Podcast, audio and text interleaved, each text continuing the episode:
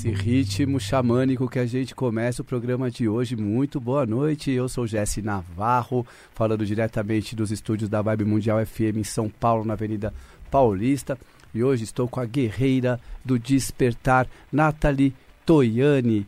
É, me conta um pouquinho dessa sua experiência que você. Ela está aqui em São Paulo, gente, passando alguns dias, trazendo o seu trabalho com xamanismo. Se apresenta para o público e fala um pouquinho do que, que você propõe é, com experiências, com rituais. Arro, arro, a todos. Eu sou Nathalie Toiani, sou do Rio de Janeiro, né? Enfim, sou de Goiânia, mas atualmente estou no Rio, com trabalho já com xamanismo há 10 anos. A linhagem do xamanismo norte-americano. Sou líder de cerimônia em fogueira, roda de cura. É, trabalho muito com a medicina do cacau também. Enfim, estamos aí trazendo novamente os nativos à tona, que tem muitos aí perdidos. Gente, quando a gente fala em animal de poder, é uma confusão. As pessoas me ligam e me perguntam, mas qual é o meu animal de poder? E você, por exemplo, você olha para mim e você sabe qual é o meu animal de poder? Ou não é assim tão simples? É, para descobrir o animal de poder, se necessita é, entrar numa jornada xamânica, normalmente conduzida por um praticante de xamanismo, um xamã, né, um líder de cerimônia. E nessa jornada é preciso que a pessoa que quer descobrir vá de encontro com o seu animal. Porque senão eu estou usando o meu ego para entender o seu animal. E, e, é melhor que você entre em contato com a sua verdadeira essência. Então, existe jornadas xamânicas, meditações, que a pessoa vai de encontro com a sua verdadeira essência, que é o animal de poder dela. O que, que é xamanismo? O xamanismo é, são práticas, é a filosofia de vida, né? Onde nós é, realizamos práticas que nos conectam com a natureza. Então, o xamã é aquele que sabe. Né? Aquele que sabe o quê? Que sabe da, da vida, sabedorias da vida, sabe se conectar com a natureza, sabe entender o seu ciclo, sabe fazer as mudanças necessárias, assim como a natureza faz também. E sim, principalmente não é aquela pessoa pegada com a vida, né? Então, o xamã, ele entende as suas sombras, acolhe e transmuta.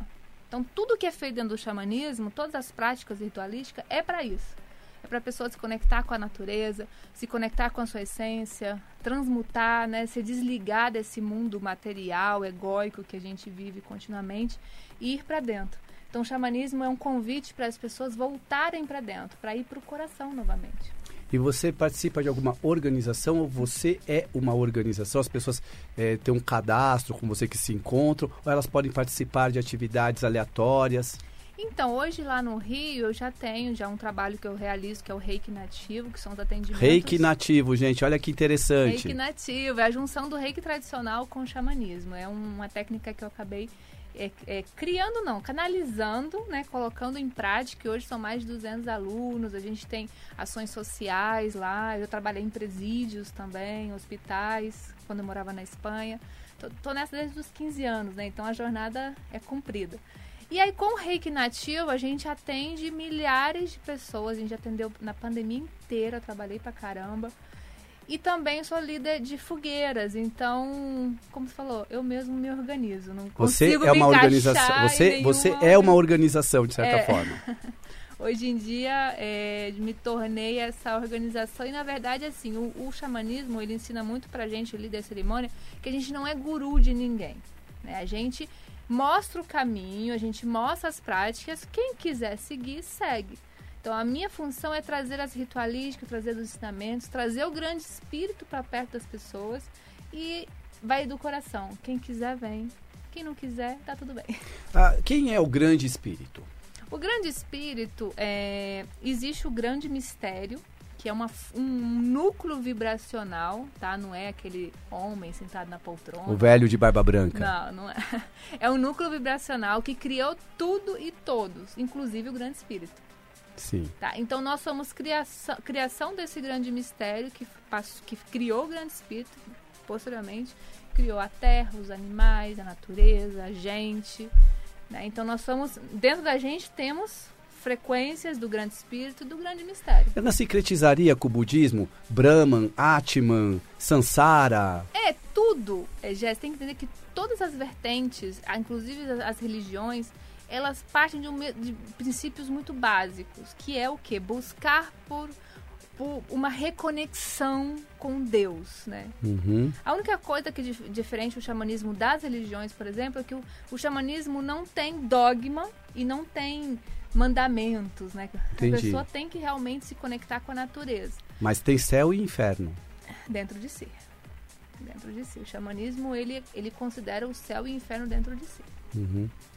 E o depois, ele pode até vir, só que a gente não foca muito no depois. O xamanismo é aqui e agora. É o que, que você está fazendo aqui agora, é como você está colocando em prática a sua vida, como você está desenvolvendo o seu desapego, as suas confusões mentais. Isso é xamanismo, é você olhar para si, não ficar muito preocupado com deuses e Deus. Ele está lá. Julgamentos. Não, não importa. A gente respeita todas as religiões, a gente respeita todos os caminhos, a gente respeita o outro, a gente reverencia, a gente honra o outro.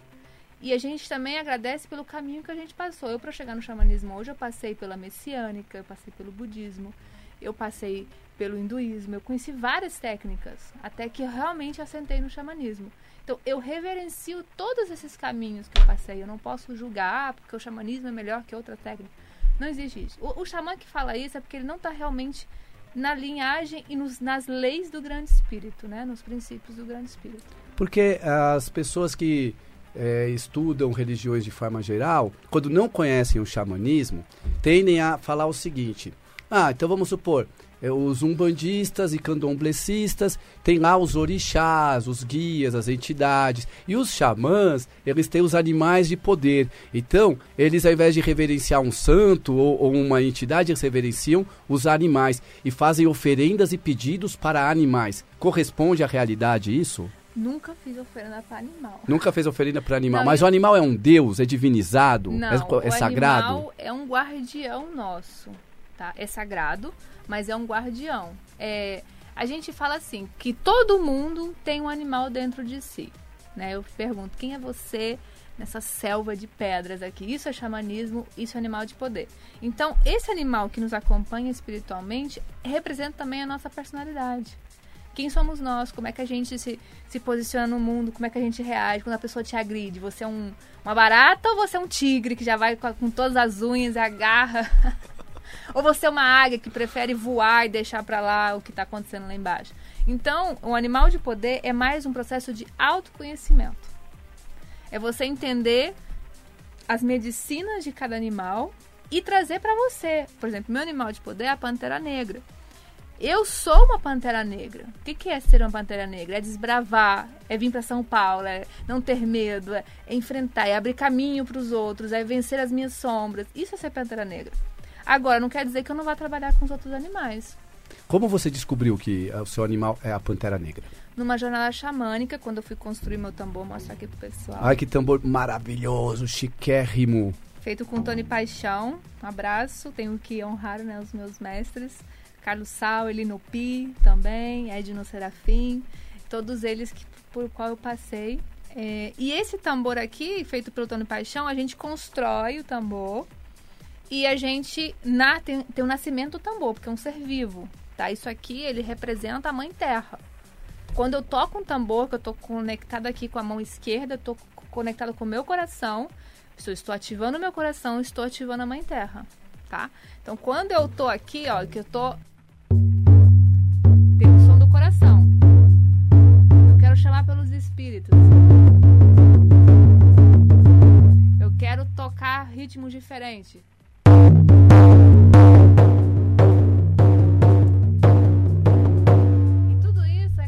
É, é junta com cânticos para a Mãe Terra. Então o xamanismo é muito libertador. Você sai daquela caixinha, daqueles dogmas, daquele, daquela culpa. Você realmente se torna um ser nativo. E o meu objetivo com o xamanismo é trazer de volta essas almas nativas. Porque a gente, na verdade, eu me incluo porque eu passei uma época da minha vida assim, a gente se perdeu. A gente perdeu essa alma nativa. O ser humano, ele deixou de acreditar em si mesmo. Ele não acredita mais no seu poder de cura. Então, eu, junto com Tafkiá, que é um, um índio funiô que eu me conectei, que me iniciou no xamanismo, a gente tem esse propósito de vida aí. A gente roda muito no Rio de Janeiro, fazendo bastante rodas. Maravilha. Flídia também, que é outro funiô. Vou trazer ele aqui. Funiô. Ele canta para, É o Pavarotti dos. É o Pavarotti dos, dos dos, nativos. dos dos nativos. índios. Você sabe, gente, que os Funiosos estiveram no lançamento do meu livro no final do ano passado, é, do Bocu, do livro do Baralho Cigano. Eles são de Pernambuco. São. São esses Águas mesmo, né? Belas. De Águas Belas. Maravilhoso, um povo incrível, uma nação incrível. É, a gente acha que xamanismo não tem nada a ver com cigano, que cigano é uma coisa, xamã é outra. E de fato é meio que isso mesmo. Mas dá para fazer uma associação sim, porque nas cartas do baralho cigano temos os animais. Que inclusive eu desenvolvo um estudo sobre isso. Eu trouxe justamente a Nathalie aqui para nos dar um pouco a luz a respeito de possíveis distorções que a gente faz por não, não ser tão iniciado dentro da cultura. Quais são as cartas do baralho cigano que contém animais? Vamos lá. A primeira é o cavaleiro, que contém a figura do cavalo. E eu vejo aqui que ela tem um cavalo desenhado Alada. a- alado, né, um cavalo branco no próprio tambor dela. Temos a raposa, os pássaros, o cachorro, a cegonha, a serpente, o urso, o peixe e o rato. Então, são oito cartas associadas, é, é, nove cartas, né? Nove cartas com, com animais. Sendo que o cavaleiro tem, um, tem também uma pessoa, um ser humano. Seriam Sim. então dez animais. É, qual que é a associação? Porque eu sei que você também tem um trabalho com, com, o Lenormand, que você faz desses animais com animais de poder. Você estava me explicando alguma coisa que não é tão assim, só pegar e, e- e colocar ele como animal de poder. Tem uma certa forma de traduzir isso. É, eu estudei o baralho cigano e eu percebo que o baralho cigano ele traz muita, muita questão da prevenção, né? Por exemplo, o urso é visto como uma prevenção, cuidado, né? A cobra também. No xamanismo existe essa questão da prevenção, só que o animal de poder dentro do xamanismo é mais uma questão de autoconhecimento. Vou dar um exemplo. O urso, quando ele vai para a caverna, ele vai para se purificar. Ele passa seis meses, né, Hibernando. dentro, hibernando, se reformulando, trazendo à tona as suas sombras e trazendo e se transformando naquilo, ou seja, é um animal de cura. Porque quando a gente vai para a caverna, imagina você passa por um problema na sua vida, você se refugia na sua casa, refugia na sua casa. Aquele, aquele momento de você ir para sua casa e ficar dentro daquela caverna que é a sua casa é um momento de reformulação. Isso o urso ele, ele faz muito bem. E a cobra também no xamanismo é um animal de cura, porque ela troca a pele. Ela ela traz a conexão direta com a mãe terra, porque é o animal rastejante. Então ela é, ela é mãe terra, representação direta da mãe terra.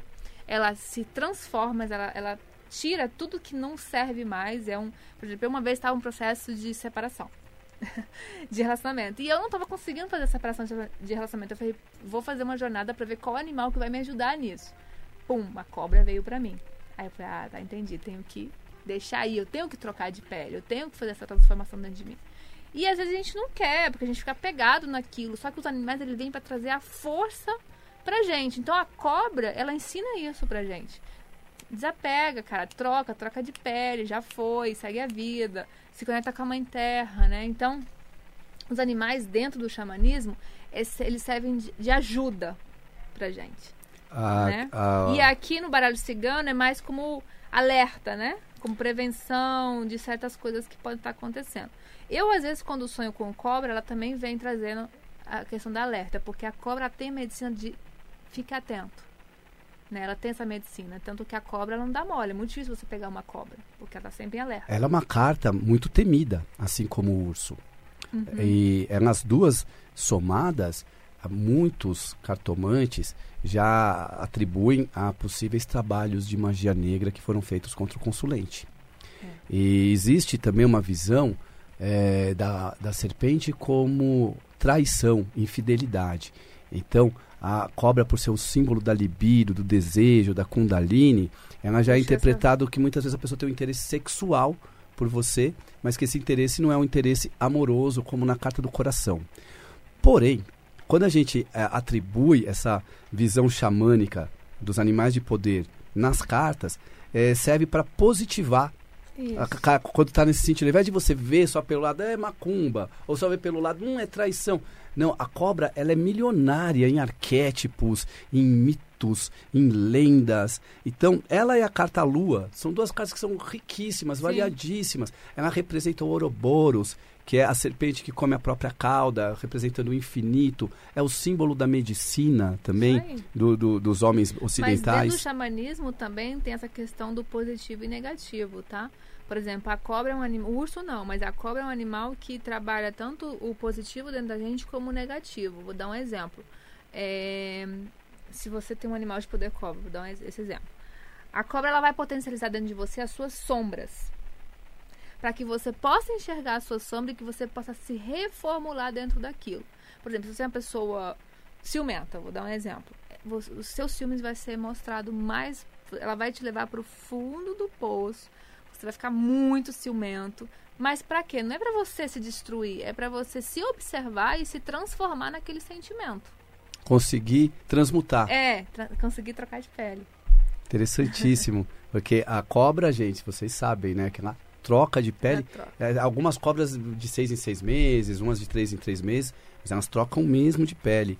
E quando você fala da, da serpente e, e do urso, a gente tem aqui é, uma combinação, por exemplo, na carta do urso, que eu vejo como o próprio terapeuta.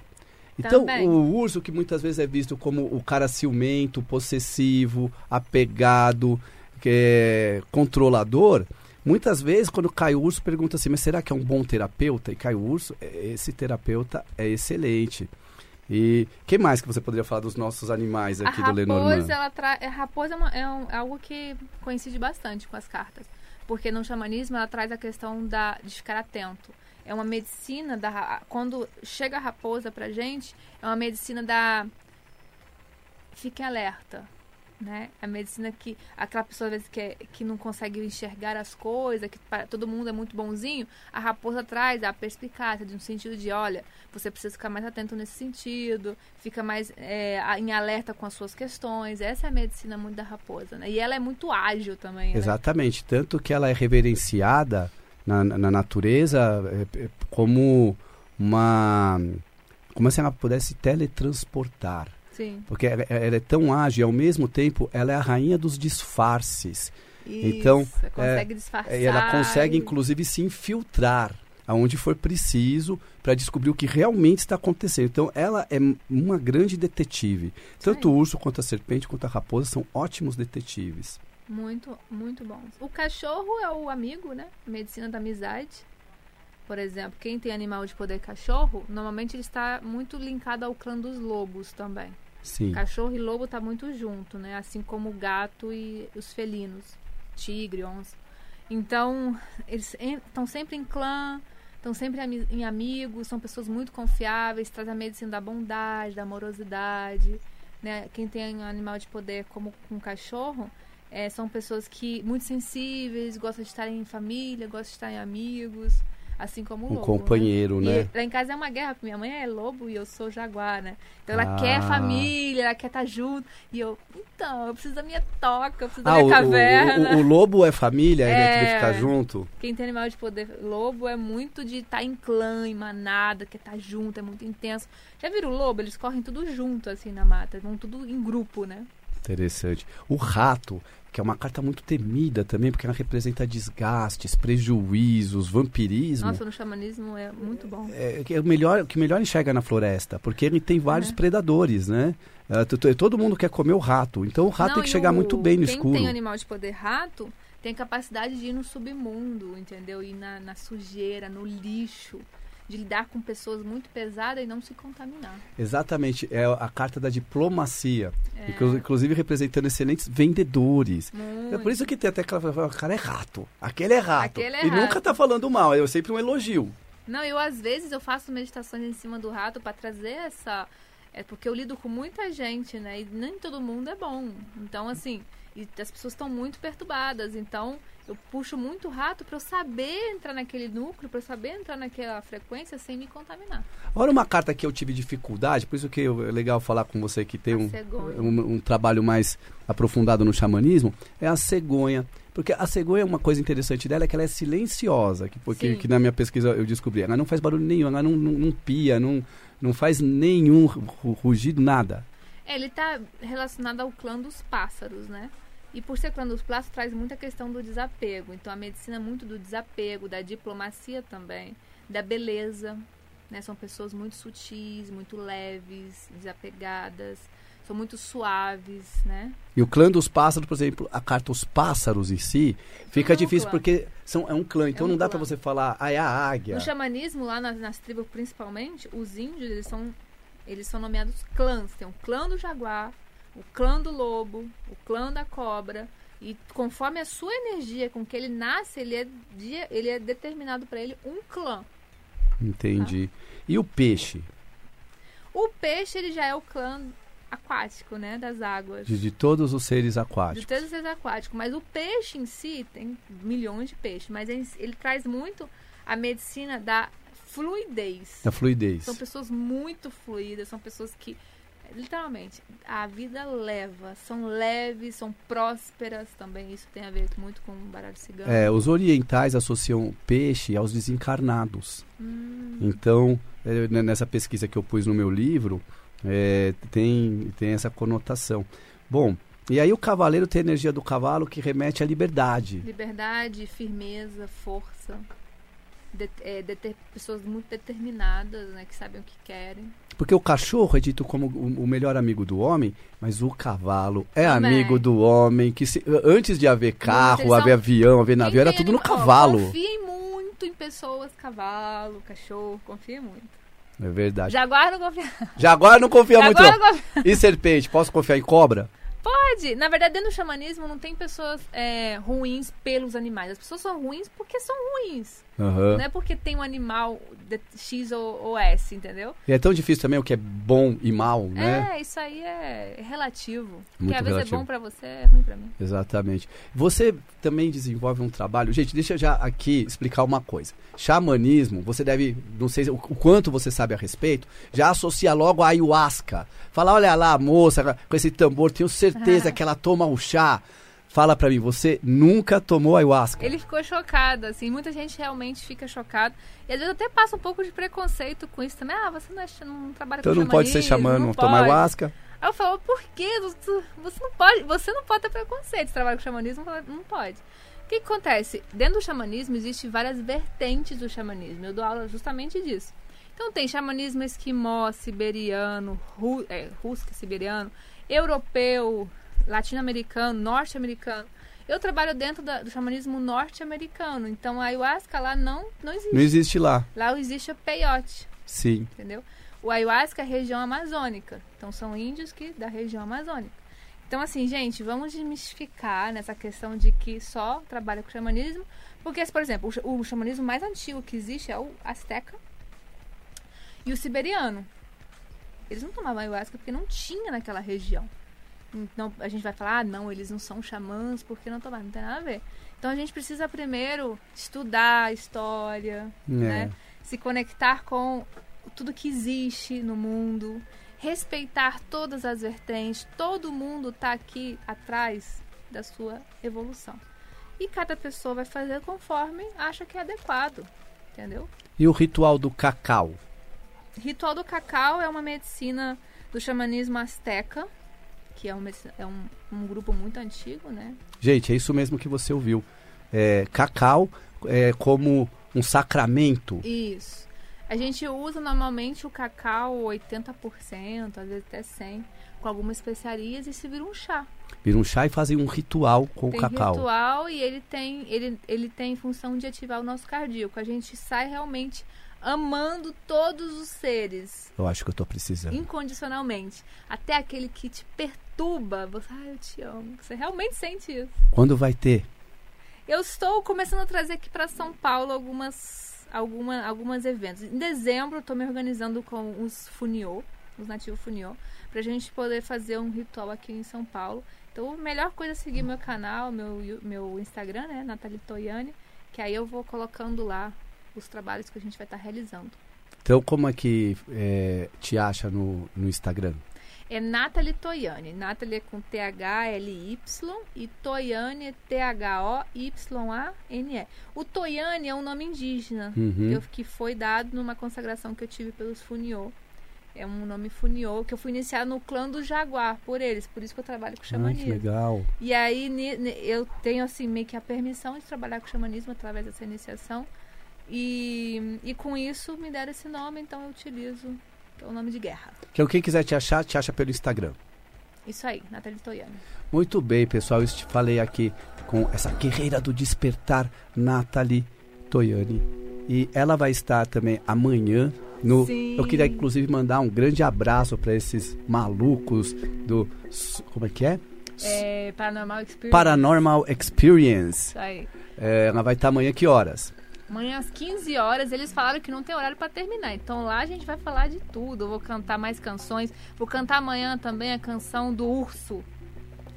Que é uma Gente. canção de cura muito forte. Gente, então confira amanhã lá no Paranormal Experience, a partir das 15 horas, é um canal do YouTube, tá? E quem quiser me conferir hoje na minha live, a partir das 22 horas, estarei ao vivo no canal Tarô com Jesse Navarro. Agradecer aqui a Nathalie, a Rô, Aê! Aê.